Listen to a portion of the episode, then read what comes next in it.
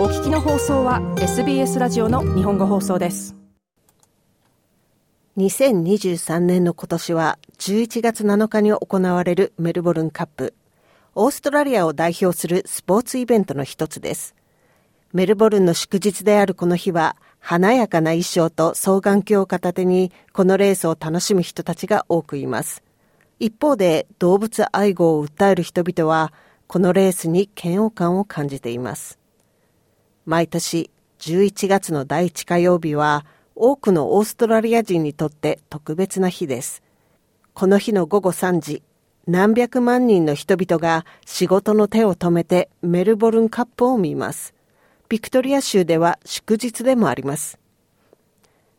レースの行われるメルボルンのフレミントン競馬場のビクトリアレーシングクラブ VRC の CEO スティーブ・ロシック氏は、このレースがオーストラリア国内のみならず、世界的にも大きなレースだと話します。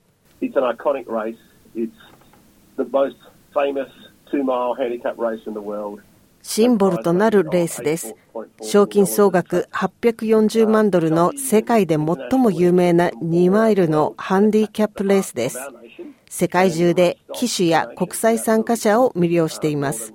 そしてこのレースによって国中がストップします。間違いなくストップします。55%以上の成人が何らかの形によってこのレースに関わります。メルボルンのスポーツ文化、イベント文化を形成するのに非常に重要であり、オーストラリアのスポーツイベントの中で年間最大の経済効果を出しています。ロシック CEO でした。メルボルンカップは世界で一番高額なハンディキャップレースです。過去の成績によって決められた負担重量分の重しを各競走馬は担がなければいけません。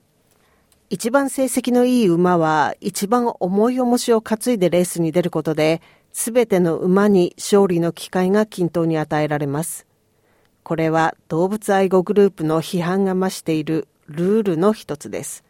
RSPCA ビクトリアのリズ・ウォーカー CEO は、競走馬に鞭を使うのは残酷だと話します。私たちは無知を使うことに反対します。無知を使うことでパフォーマンスが上がるとか、馬が速く走るということはないということが明らかに証明されています。そして、無知は馬に最も痛みを与えます。競馬業界に影響を与えずに無知を廃止した他の国に倣い、オーストラリアの競馬産業が無知を禁止する時期が来たと言えます。ウォーカー CEO でした。オーストラリアではレースや調教の際に馬に鞭を使うのは合法となっています。騎手は自分の裁量でレースの最後の100メートルで鞭を使うことが許されています。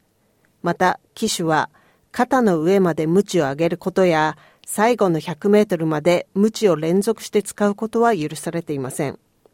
ウォーカー CEO はさらに競走馬の健康状態について致命的な怪我を防ぐため、さらなる透明性が必要だと話します。So the most common injuries that you're going to see are musculoskeletal, but you can also get 一番一般的な怪我は筋肉、骨格関連ですが、心不全や肺出血なども見られます。これらの症状は死亡につながります。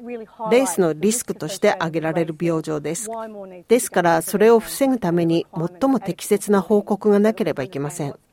そうすることによって馬の健康状態を把握し、怪我や病気を防ぐための努力ができるのです。ウォーカーでした。競走馬保護連合 CPR によると、2022年8月1日から2023年7月31日の競馬シーズン1年の間に少なくとも168頭の競走馬がオーストラリアの競馬場で殺されました。VRC とビクトリア競馬によると、すべてのメルボルンカップ出走予定の馬は CT スキャンと2回の健康診断が行われます。これらの診断は国際的な馬専門医と画像診断専門パネルによって行われます。これはすべての出走馬の怪我のリスクを減らすために行われる処置で今年で3年目になります。しかし動物愛護グループの懸念はオーストラリア人をメルボルンカップから遠ざけるものではありません。事実、ビクトリア・レーシング・クラブのロシック氏によると、同クラブのメンバーシップの増加を牽引しているのは若い人々だと話します。特に若い人たちの参加は増え続けています。VRC はすでに世界で一番多いメンバーを持つクラブで、18歳から25歳のメンバーがその増加の一端を担っています。間近に迫ったカーニバルのメディア、一般の注目は今までになく高くなっています。カーニバルの最初の2日間、ビクトリアダービーデーとメルボルンカップはほぼ満員でしょう。そしてそれは続くオークスデイ、そして土曜日のチャンピオンズステークスデイに続くと思われます。ロシック氏でした。SBS ニュースのレベッカ・カジミアル・チャックのレポートを SBS 日本語放送北田和代がお送りしました。